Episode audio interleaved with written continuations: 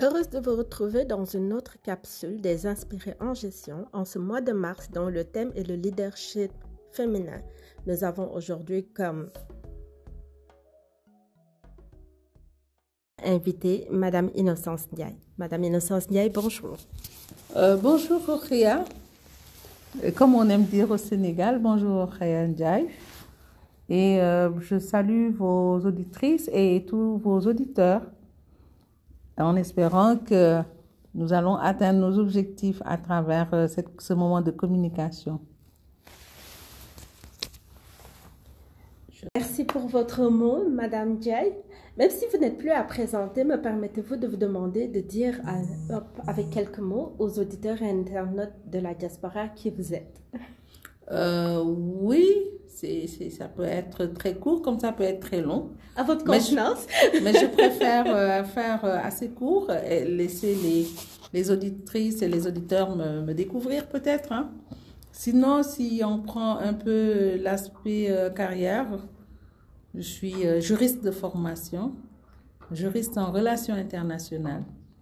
Et j'ai fait mes études au Sénégal, toutes mes études, que ce soit au niveau primaire, secondaire et euh, universitaire au Sénégal. J'ai fait un troisième cycle en droit public, option relations internationales. Donc euh, après, euh, c'est la profession, c'est les entreprises. Tout en étant juriste spécialisé en droit public, j'ai travaillé dans, les, dans des entreprises de, de renommée. hein. Parce que ici, au Sénégal, nous avons par exemple le secteur de l'eau. Le secteur de l'eau qui m'a envoyé en Côte d'Ivoire, où j'étais dans une société qui s'appelle la Société des eaux de Côte d'Ivoire, et qui est en même temps la compagnie ivoirienne euh, d'électricité. Donc c'est un groupe qui est affilié au groupe français Bouygues. Donc j'ai fait huit ans de présence dans ces entreprises pour revenir au Sénégal, retrouver ma place à la Sénégalaise des eaux comme juriste d'entreprise et hop, le 19 juin 2007, j'ai été nommée ministre de la fonction publique, du travail, de l'emploi et des organisations professionnelles. Arriver au ministère avec trois casquettes cumulées devait être tout un défi. Euh, oui, c'était un défi. Euh, un double défi d'ailleurs, parce que au Sénégal, c'était la première fois qu'on avait une femme à ce poste. Et à l'époque, le président de la République était fier d'avoir nommé une femme, mais seulement il fallait réussir le mandat. Mais bon, heureusement, euh, je pense qu'avoir fait un, bon parcours au niveau du ministère, puisque après, j'ai quitté le gouvernement pour être ministre d'État auprès du président de la République, mais toujours en charge des questions sociales. Je suis restée un moment et après, je suis retournée pour avoir le poste de ministre d'État, ministre du Travail et des organisations professionnelles, avec pour euh, mandat de réaliser ce qu'on appelle euh, dans le monde syndical les élections de représentativité des centrales syndicales. C'était un véritable challenge parce que depuis, depuis 2000, lorsque le président Ouad est venu, il a cherché un ministre. Il en a eu des hommes pour faire ces élections. Et hop, c'est une femme qui est venue et qui a relevé le défi. Et ça, je le marque toujours en lettres d'or dans mon cursus. Donc, euh, en vous écoutant, vous êtes une juriste aguerrie, une, une fine politicienne, une grande négociatrice. Et votre carrière dans le gouvernement non seulement marque le leadership euh, féminin, qui est notre thème, vous semblez assumer pleinement votre rôle de féministe et des preuves que vous avez fait sur le terrain.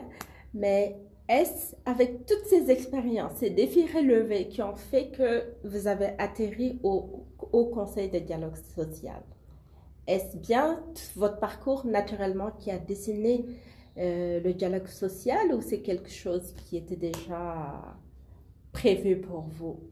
Euh, oui, je pense que dans la vie, il faut savoir saisir euh, des opportunités. Et je pense que j'ai bénéficié quand même de rencontres importantes qui m'ont aidé à apprendre à négocier. Pas seulement avec les syndicats, mais dans la vie de façon générale, parce que tout se négocie en fait quand on voit. Même dans nos ménages, on négocie. Même dans nos ménages, on a le dialogue social. Donc, euh, c'est mon parcours un peu parce que j'ai rencontré des hommes et des femmes de, de qualité. Mhm. Hein, qui, si, si c'est pour le leadership féminin, j'aime bien citer une, une maman hein, que j'aime bien, qui s'appelle Annette Bayderneville. Ah, alors, euh, une femme formidable, oui. hein, avec qui on a eu des relations presque familiales mhm. et qui m'a encadrée. Il y a également une dame, euh, j'ai grandi un peu sous son ombre, qui s'appelle Henriette Carvalho, d'Alveringa, mhm. qui était l'épouse de Seydou Badian Kouyaté, ancien ministre du Mali, écrivain. Et je pense que c'était bien que je rencontre ces, ces dames d'une autre génération, ces pionnières, qui m'ont marqué aussi. Et puis, bon, le reste, je pense que c'est c'est le, le, cursus, c'est les rencontres de la vie. Maintenant, au ministère du Travail, forcément, il faut toujours négocier parce que c'est des forces syndicales, c'est le gouvernement, euh, c'est le secteur privé, ce qui crée les richesses, qui crée les emplois. Donc forcément, quand vous êtes dans ces positions, vous devez apprendre à négocier des virages. Et je pense que cela m'a un peu donné une carapace de, de dialogue social. Et voilà, je, je, tombe comme ça au niveau du Haut Conseil en 2015 de dialogue social. Euh, en vous écoutant raconter votre histoire, euh, à la limite, il faut croire que le Haut Conseil du dialogue social, le HCDS, que vous dirigez depuis sa création, est en fait né de par l'expérience et ce fut un besoin que vous avez su détecter et, comme vous dites, savoir saisir l'opportunité. Est-ce exact? Oui, en fait, le Haut Conseil est une, si vous voulez, une émanation euh, de ces élections de représentativité. Euh, pour qui connaît le paysage syndical du Sénégal, nous avions, quand j'étais ministre du Travail, une vingtaine de centrales syndicales. Alors, vous imaginez, lorsqu'il y a des séances de négociation, nous avions des représentants de ces 20 centrales, plus le gouvernement, plus le secteur privé, ça faisait trop. Et on, travaillait, on négociait autour de plateformes différentes, fondamentalement. C'est en ce moment que, après avoir euh, organisé les élections en 2011, le 20 avril, euh, les partenaires sociaux eux-mêmes ont décidé de mettre en place une institution qui va gérer ces questions entre le gouvernement, le secteur privé, mais vraiment avec les centrales les plus représentatives. Parce que dès lors, on avait cinq sur la vingtaine qui se retrouvaient autour de la table de négociation. Alors, vous voyez que ça facilite de beaucoup la tâche. Et c'est une, en fait, c'est un, un consensus que ce que nous appelons dans, dans notre jargon les mandants tripartites, que ont pu, justement, ils sont arrivés à ce consensus et c'est ce qui a entraîné la création du Haut Conseil. Excellent. Mais dans le fond, ce n'est pas seulement les compétences, c'est aussi l'approche des, euh, des trois parties présentes dans les négociations. Parce que tout à l'heure, dans votre riche réponse, vous avez parlé de sommité de femmes qui étaient avant-gardistes, notamment euh, Madame Annette Mbaye d'Erneville et Madame Kouyaté, euh, rappelez-moi son nom. Henriette. Henriette. Euh, dans le fond, c'est qu'en quelque part aussi, vous avez su transcender l'héritage culturel qui est très africain, parce que aussi, vous êtes made in Sénégal, vous avez fait toutes vos études au Sénégal. Est-ce que vous avez quand même puisé de ces expériences, c'est clair, mais ce que j'arrive pas encore à pouvoir euh, comprendre, c'est comment vous, vous avez pu profiter de ces premières générations de femmes intellectuelles, transcender avec des gens, des, les trois, faire un accord tripartite avec toutes les parties prenantes de la société sénégalaise et aussi arriver à ce résultat qui est aujourd'hui le Haut Conseil. C'est quelque chose que je suis sûre que personnellement aussi, ça vous a demandé beaucoup de ressources. Quels sont les petits secrets? En fait, en fait, en fait, dans le dialogue, il y a des aptitudes. Et ce sont ces aptitudes qu'on acquiert avec euh, cette proximité avec certaines personnalités. J'ai cité ces, ces, deux personnalités parce que ça, c'était un peu dans ma tendre enfance. Mais après, j'ai rencontré bien sûr d'autres pionnières Et je suis partie de votre réponse, bien qu'elle soit toute, toute pertinente, c'est-à-dire que vous parlez de l'employabilité, de la migration et aussi la fuite des cerveaux et le départ des jeunes. Et ça me fait penser que lors de votre 21e assemblée plénière, vous parliez du rôle des femmes dans le départ des jeunes pour l'aventure, l'immigration. Pourrez-vous nous en dire plus sur ce problème-là? Oui, parce qu'on a essayé d'écouter aussi euh, les parents, les familles. C'était vraiment un forum. Et nous avons euh, une palette euh, d'intervenantes qui ont dit que nous, nous, parfois, nous vendons nos bijoux. Si on a des terrains, on les vend pour faire partir nos, nos enfants. Parce qu'on se réveille, ils sont dans la maison, ils n'ont pas de travail. Alors, on préfère prendre toutes nos économies pour que nos enfants partent. Mais il fallait les convaincre, leur dire, mais ce n'était pas le bon choix. Et parce que nous avons ici au Sénégal des dispositifs, beaucoup de fonds pour aider justement à l'emploi des jeunes. Et nous avons fait justement dérouler devant les jeunes, ainsi que euh, des, témoins, des, des, jeunes filles qui sont parties, qui sont suivies par l'Organisation internationale de la migration et qui ont témoigné. On a demandé à tous ces services de se présenter devant les jeunes, de faire des exposés sur leur mode de fonctionnement, d'abord euh, leur création, les objectifs et leur mode de fonctionnement. Parce que souvent, euh, parfois, c'est trop lourd. Les procédures administratives, il y en a qui ne comprennent pas. Il y en a d'autres qui les comprennent, mais qui trouvent que c'est trop lourd. Par exemple, s'ils ont besoin de financement, tout ce qu'il faut chercher, il faut se formaliser. Ça aussi, c'est un autre problème. Parce que la plupart euh, des unités de notre euh, économie, il y a beaucoup d'unités informelles. Et là aussi, nous travaillons justement à cela pour que les, gens se formalisent et qui, soit connu des services de l'État. Et cet échange, ce forum, ce cadre de dialogue a porté ses fruits parce que nous avons, nous avons vraiment essayé d'identifier tous les goulots d'étranglement et euh, sensibiliser pour que les femmes euh, arrêtent de voir leurs enfants partir. Parce que notre session aussi a coïncidé avec une recrudescence de la migration par mer. Et ça, c'est une des conséquences aussi de la pandémie.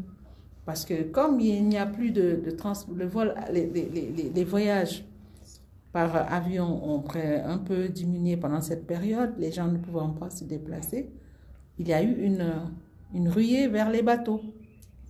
Et c'est ça que justement que l'OIM a, a, dit dans, son, dans sa présentation.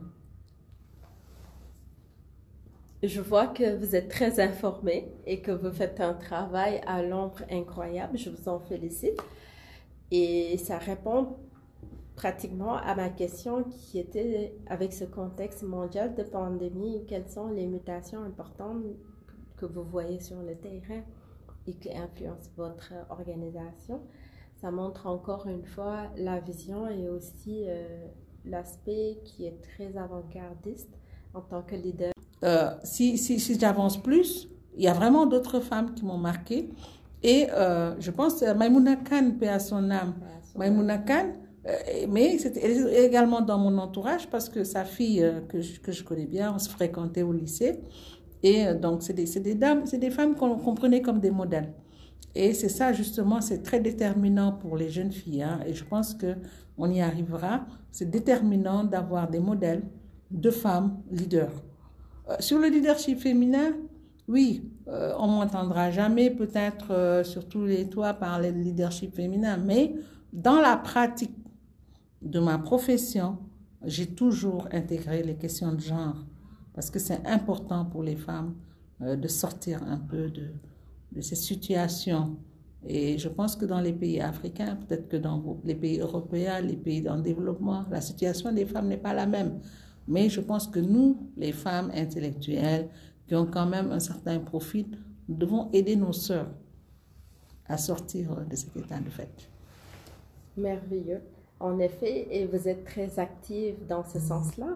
Donc, ce que j'aimerais savoir, c'est que pour aider les femmes à mieux s'affirmer sur le côté leadership, il me semble que vous faites beaucoup d'actions sur le terrain, notamment dans le sud, la Casamance, dont vous êtes originaire. Est-ce que vous pouvez nous donner un petit aperçu de depuis quand vous faites vous encadrez les leaders euh, féminins dans votre espace? Et en général, c'est dans quel domaine vous le faites? Oui, parce que les, femmes, les femmes dans le sud ont une situation particulière parce que cette situation est, est aggravée, c'est le mot, il n'est pas faible, par la situation de crise. Et j'ai très tôt pris conscience de cette situation. Nous avions une crise en Casamance depuis euh, plus de 30 ans, en 1982. Euh, une, euh, si vous voulez, une demande d'indépendance de, certains, de certaines, de certaines, des parties, une partie de la population, d'un mouvement, si vous voulez, de libération quelque part. Et nous avons pensé que dans cette situation de conflit, nous devons aider les femmes premièrement, d'abord à le comprendre, à le dépasser et aussi à se retrouver, euh, travailler à se retrouver dans une, une situation de paix qui puisse permettre justement qu'elles puissent mener des activités. Parce que sans la paix, elles ne pourront pas, parce que la Casamance est une région qui est connue pour euh, euh, être très riche, qui est vraiment bien dotée, surtout en ce qui concerne l'agriculture. Mais euh, il faut euh, avoir la paix au préalable pour pouvoir développer justement ces activités. L'agriculture, la pêche, toutes ces activités, en tout cas, euh, pour être menées dans de bonnes conditions, le préalable, c'est la pacification. Donc, nous avons estimé pouvoir les encadrer en partant là-bas pratiquement tous les 15 jours, en mettant en place un groupe et finalement, elles n'ont trouvé de mieux à faire que de mettre en place une association qui s'appelle RFI. Et RFI, c'est le réseau des femmes innocentes. Oh. Alors, souvent, ça fait sourire parce que innocence, c'est innocente. Mais en fait, c'est une enseignante qui a trouvé le nom, qui dit non, vous accompagnez les victimes innocentes de la crise en Casamance. Il fallait le faire. Hein? Exact. Et c'est comme ça qu'on a trouvé ce nom. Bon, c'est vrai que maintenant je veux le changer parce que souvent ça, ça rime avec mon prénom. C'est une belle coïncidence, disons. C'est une très belle coïncidence, mais je vais le changer quand même avec le temps pour mettre quelque chose de plus anonyme. D'accord, euh, même si nous sommes clairement convaincus que ce n'est pas quelque chose de volontaire, euh, RFI, euh, Réseau des femmes innocentes victimes de, de la guerre et des enjeux, c'est quelque chose de très pertinent. Et je pense que nous nous accordons tous à dire que ce qu'il faut retenir essentiellement et principalement, c'est que sans paix et sécurité, il est impossible d'avoir un développement économique. Et je vois que Madame Jai, vous n'êtes pas seulement présente auprès des femmes, vous êtes aussi très présente aux jeunes et toujours vous prenez le taureau par les cordes et j'aimerais que vous nous en disiez plus par rapport à votre déclaration lors de l'installation officielle en février 2021 du comité du dialogue social à l'Université de Jazz. Vous avez déclaré avoir le désir de mettre en place des comités de dialogue dans les autres établissements publics d'enseignement supérieur. À votre avis, quelle est la pertinence de faire un tel déploiement dans les, dans les institutions d'éducation pourquoi des comités de dialogue au niveau de l'enseignement? Oui, en fait, nous, notre mandat, il est vrai, il est dans le décret qui crée le Haut Conseil, mais aussi, parfois, nous avons des missions qui résultent des directives du président de la République. Et la mise en place des comités de dialogue est une directive présidentielle euh, qui a été formulée lors des concertations sur l'enseignement supérieur. Dans l'éducation dans nationale, nous avons un comité sectoriel de dialogue social. Mais au niveau de l'enseignement supérieur, nous n'avons pas encore ce comité sous-sectoriel. Étant donné qu'il y a cinq universités sur le territoire national, il faut que chaque université soit dotée d'un comité. À partir de ces comités, qu'on puisse mettre en place un comité du sous-secteur même, euh, qui sera donc la résultante des, des, cinq. Donc nous avons commencé, mais euh, avec l'université de Thiès, le processus est finalisé parce que nous avons installé le 3 février le comité de l'Université de Thiès. Nous allons poursuivre avec l'Université de Saint-Louis, l'Université de Bombay, l'Université de Ziguinchor et l'Université Cher Antayo. C'est pas qu'il y avait rien. Il y avait exactement ce qu'on appelle des médiateurs. Des médiateurs dans les universités. Mais un médiateur, c'est une personnalité connue et reconnue pour euh, maîtriser d'abord le champ universitaire, mais qui connaît un peu le mode estudiantin, qui connaît l'enseignement supérieur. Parce que dans les, universités, il y a différentes catégories de, de personnes. Donc, euh, jusque-là, il y avait des médiateurs, mais le président de la République, son Excellence M. Macky Sall, a estimé qu'il fallait qu'on mette en place un comité. Parce que le comité va refléter le dialogue entre les étudiants, le personnel administratif, le personnel, le, le rectorat, la direction de l'université, et puis les syndicats, les partenaires sociaux. C'est pour ça que le comité est plus pertinent, en fait. Parce que le médiateur, c'est une personne, c'est un individu qui prend contact peut-être avec les autres acteurs, mais euh, le consensus peut être difficile à trouver quand, euh, quand c'est une, une, seule personnalité. Alors que dans le comité, les discussions se feront en interne avec toutes ces parties prenantes. Intéressant. C'est très clair, je pense. Et toujours dans cette même logique-là, c'est pourquoi vous faites une approche pour parler des parties prenantes de la société sénégalaise dans la gestion des conflits sociaux et dialogue.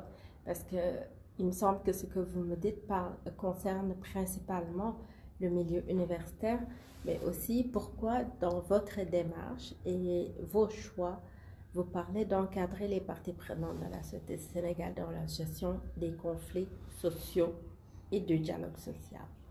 Oui, vous savez déjà, le Sénégal se caractérise toujours, on dit par, depuis, depuis Senghor, par un pays de dialogue. Parce que le Sénégal, les, les, les, toutes les parties prenantes, de, quelque bord qu'ils qu soient, arrivent à trouver toujours des consensus forts. Je pense que c'est une des forces de notre pays.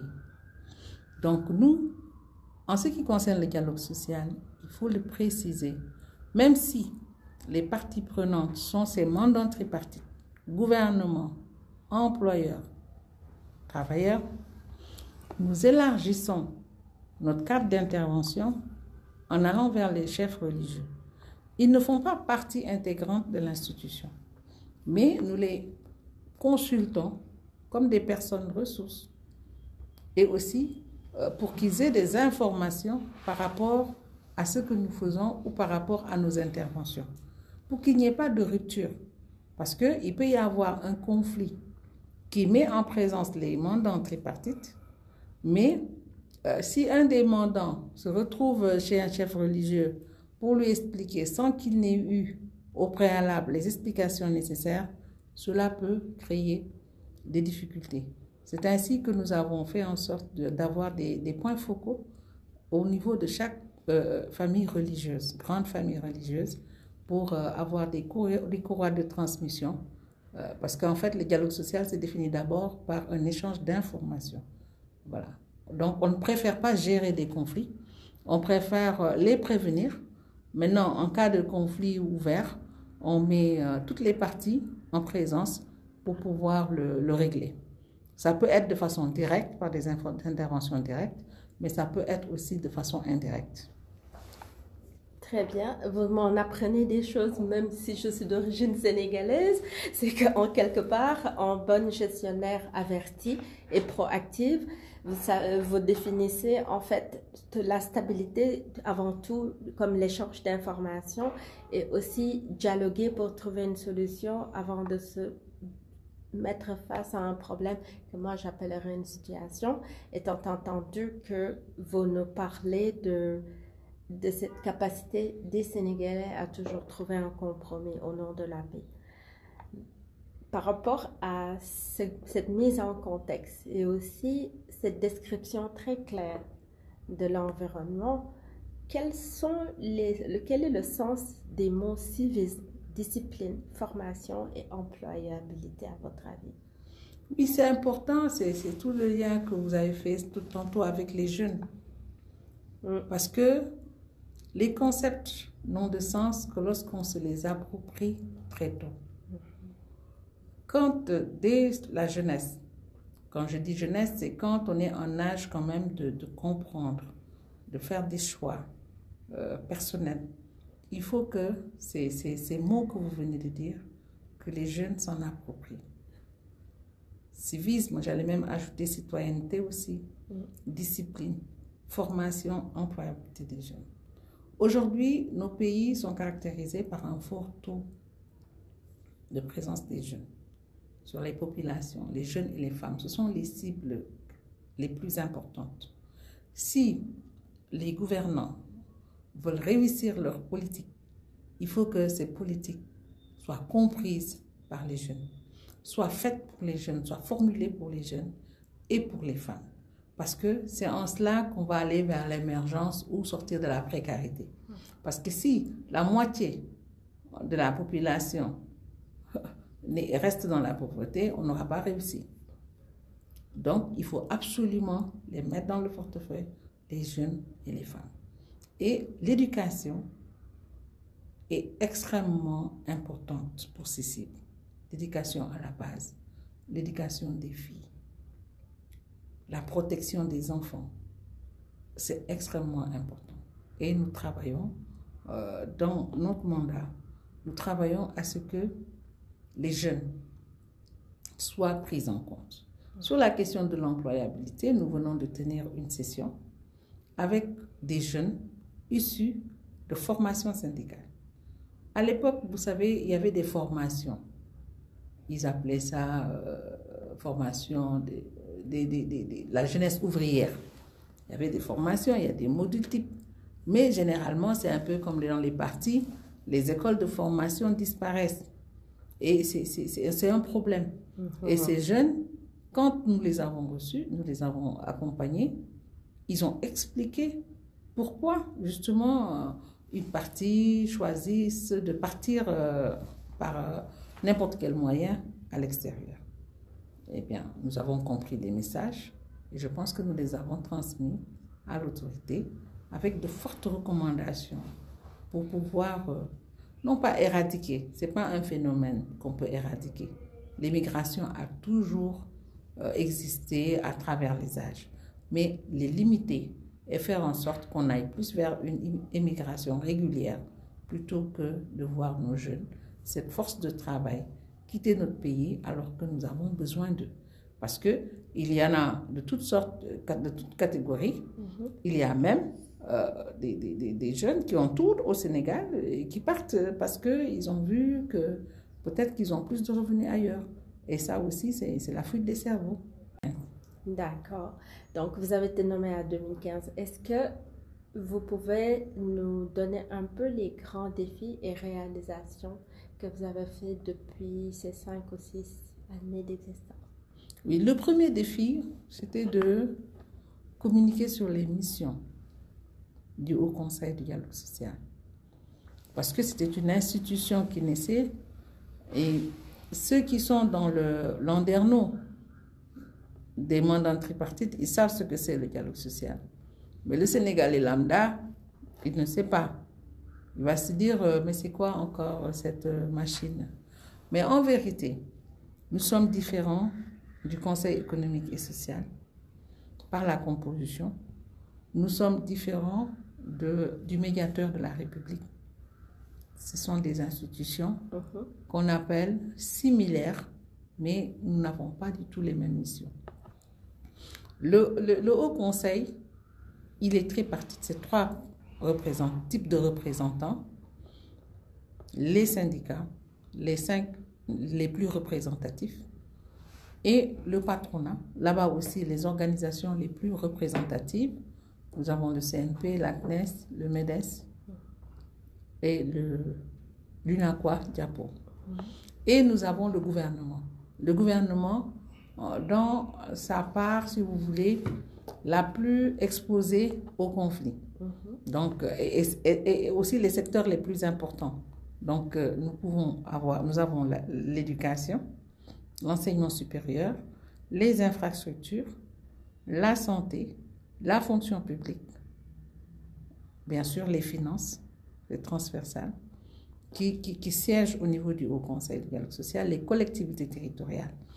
Et c'est en cela où la composition euh, de l'institution, euh, de la composition, on dénote tout de suite un peu les missions qui peuvent être assignées au Conseil du dialogue social, aux différents conseillers pour la stabilité euh, dans ces secteurs prioritaires. Très bien. Et par rapport à toute la synthèse qu'on a fait de notre riche échange, j'aimerais que vous pensiez aux bénéficiaires de, de toutes ces actions que vous, les, les, les trois parties de la société civile, représentez. Alors, j'aimerais ça, Madame Jai, que vous formuliez vos vœux les plus chers pour les jeunes et les femmes en tant que en tant que dirigeant du Haut Conseil, qu'aimeriez vous dire aux jeunes et aux femmes qui nous écoutent, mais aussi en tant que femme, modèle de jeune fille, modèle de dame et modèle aussi ou référence de la diaspora, qu'est-ce que vous aimeriez déjà qu'on retienne de vous avec vos attributs, mais aussi en tant que vous, leader dans ce 21e siècle? Oui, c'est, le, gros message, c'est un message d'espoir. Un message d'espoir parce que, euh, vous savez, j'ai des, si vous voulez, j'ai toujours des, des, mots, des mots de, d'encouragement à l'endroit des jeunes. Euh, je le dirais en anglais. Don't never give up. Ne jamais abandonner. Donc, c'est ça, moi, c'était, mon, c'était un peu ma, ma phrase fétiche que je tire, euh, il faut le dire, d'une, autre, d'une chanson de Bob Marley. Never give up. Ouais. Euh, et il ne faut, il faut pas abandonner. Il ne faut pas abandonner. Il faut toujours aussi essayer. Il faut oser. Donc les jeunes, ils sont dans une situation, c'est vrai, ils sont dans le doute. Ils sont véritablement dans le doute parce que nous sommes entourés de beaucoup de jeunes. Euh, nous les croisons tous les jours, nous en avons dans nos familles. C'est une période où ils ont besoin d'être encouragés et d'avoir foi en l'avenir de leur pays. Parce que nous savons, ce que nous avons dans notre pays, surtout le Sénégal, c'est la stabilité politique. Il faut s'en féliciter. Euh, sur le développement, c'est vrai, cette pandémie va certainement jouer de plein fouet sur euh, un peu le cursus normal du pays. Mais les autorités également sont en train de tout mettre en œuvre pour limiter autant que faire se peut les effets néfastes de cette pandémie sur euh, la conduite des politiques publiques. Et ça, je pense qu'il faut faire confiance également au gouvernement. Excellent. Et en tant que femme leader au féminin, qu'est-ce que vous dites à toute la pépinière, la relève et les, vos pères concernant la gestion générale en Afrique? Oui, oui, je pense que les femmes ont un leadership à assurer. Elles doivent continuer de l'assurer parce que aujourd'hui, je pense qu'on a une femme à l'OMC, une Nigériane. Oui. Je pense que j'ai accueilli cette nouvelle avec beaucoup de...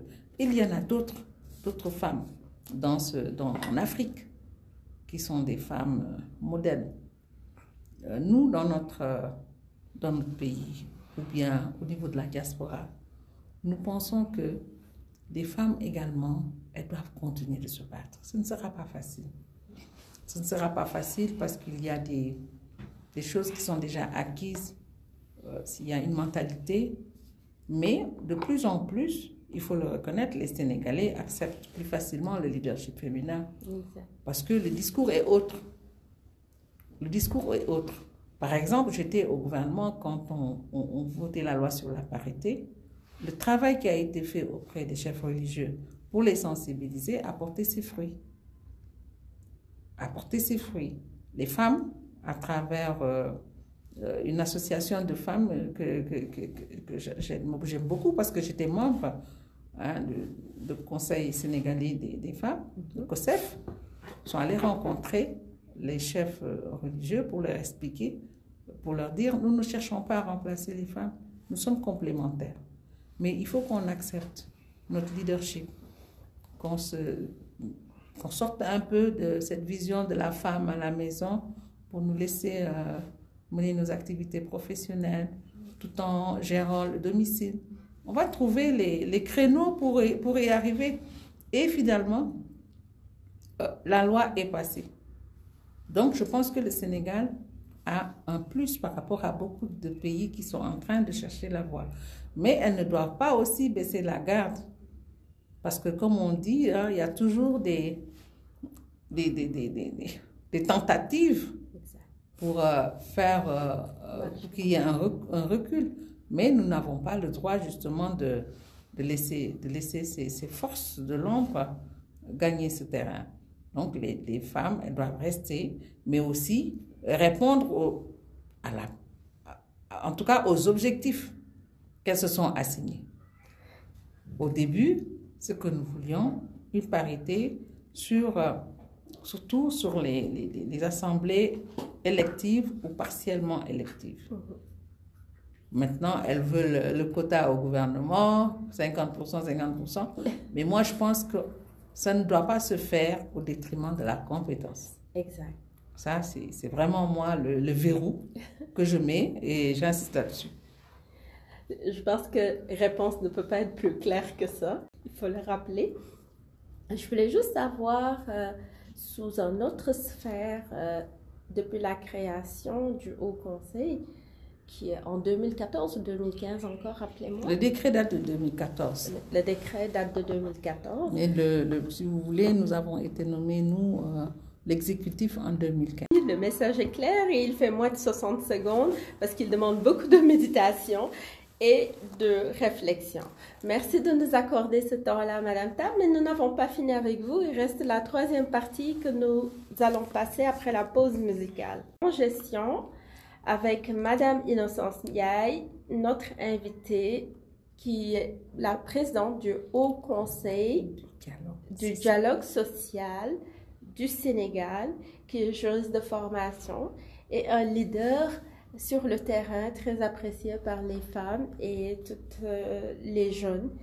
Elle travaille énormément sur euh, les accords tripartites qui contribuent au développement économique. Comme elle l'a dit, je ne vais pas la paraphraser, mais juste rappeler que sans sécurité et paix, il est impossible d'avoir un développement économique. Donc, euh, nous allons finir l'émission avec le du, du tic au tac, qui est la dernière partie.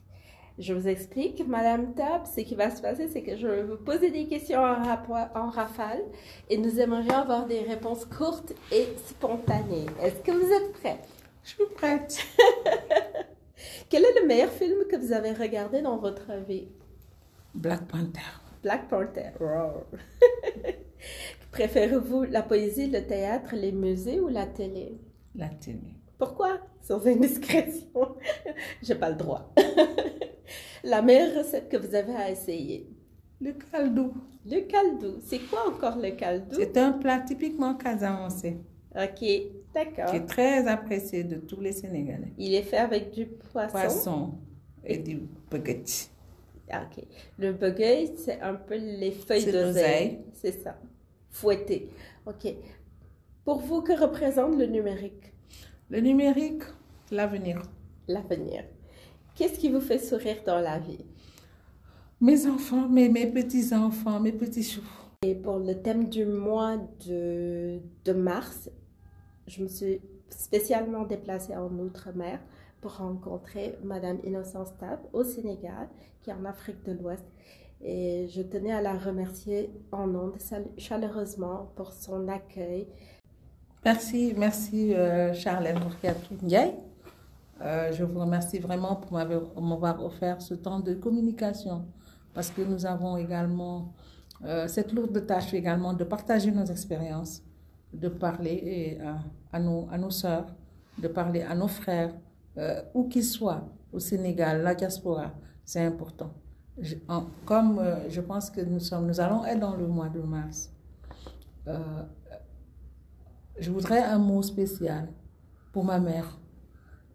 J'ai préféré la citer à la fin, celle qui m'a donné ce sentiment de, cette force de me, battre dans la vie.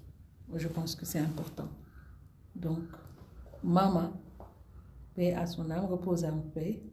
Mais euh, merci pour tout. Femme exceptionnelle, femme de combat, femme de conviction. Et merci pour tout. Au nom de tous les miens. Sur ce, je vous dis à samedi prochain, 11h heure de l'Est, 17h GMT et au plaisir de vous écouter. C'était Charlène Roche Ndiaye, animatrice des Inspirés en gestion pour la capsule numéro 1 du mois de mars qui est dédiée au leadership féminin. Merci, à bientôt. Basic